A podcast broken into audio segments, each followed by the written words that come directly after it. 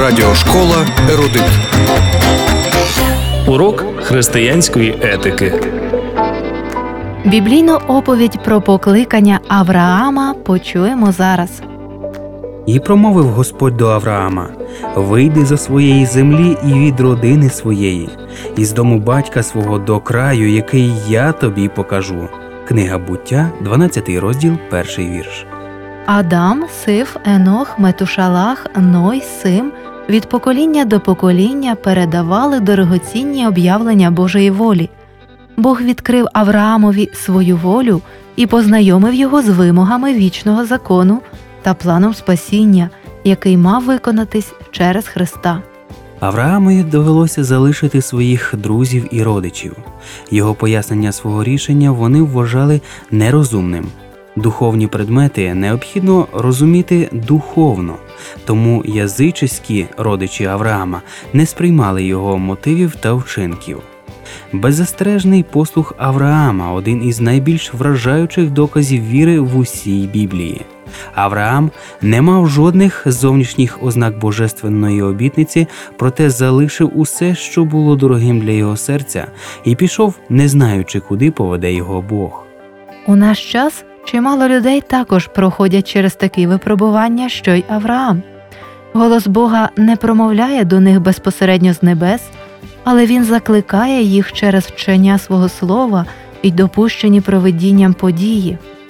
Бог має для них певну справу, а спокійне легке життя, друзі і родичі стоятимуть на перешкоді формуванню саме тих рис характеру, які необхідні для виконання цієї справи.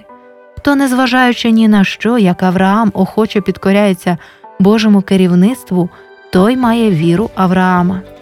Де б Авраам не таборував у ханаанській землі, він неодмінно споруджував поблизу жертовник, скликаючи всіх домочадців до вечірньої і ранкової жертви.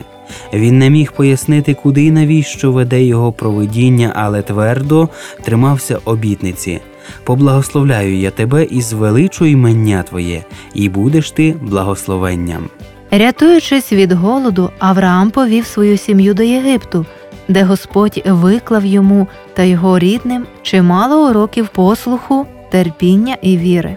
У суворих тяжких випробуваннях Бог виховує своїх слуг.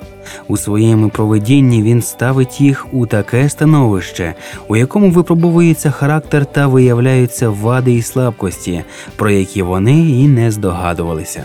Тож урок на сьогодні Бог не спокушає нас, натомість допускає умови, в яких перевіряється наша вірність, аби ми зміцнилися в боротьбі зі спокусами. У студії для вас працювали Анжела Поліщук. Та Юрій Прозапас. До наступної зустрічі в ефірі.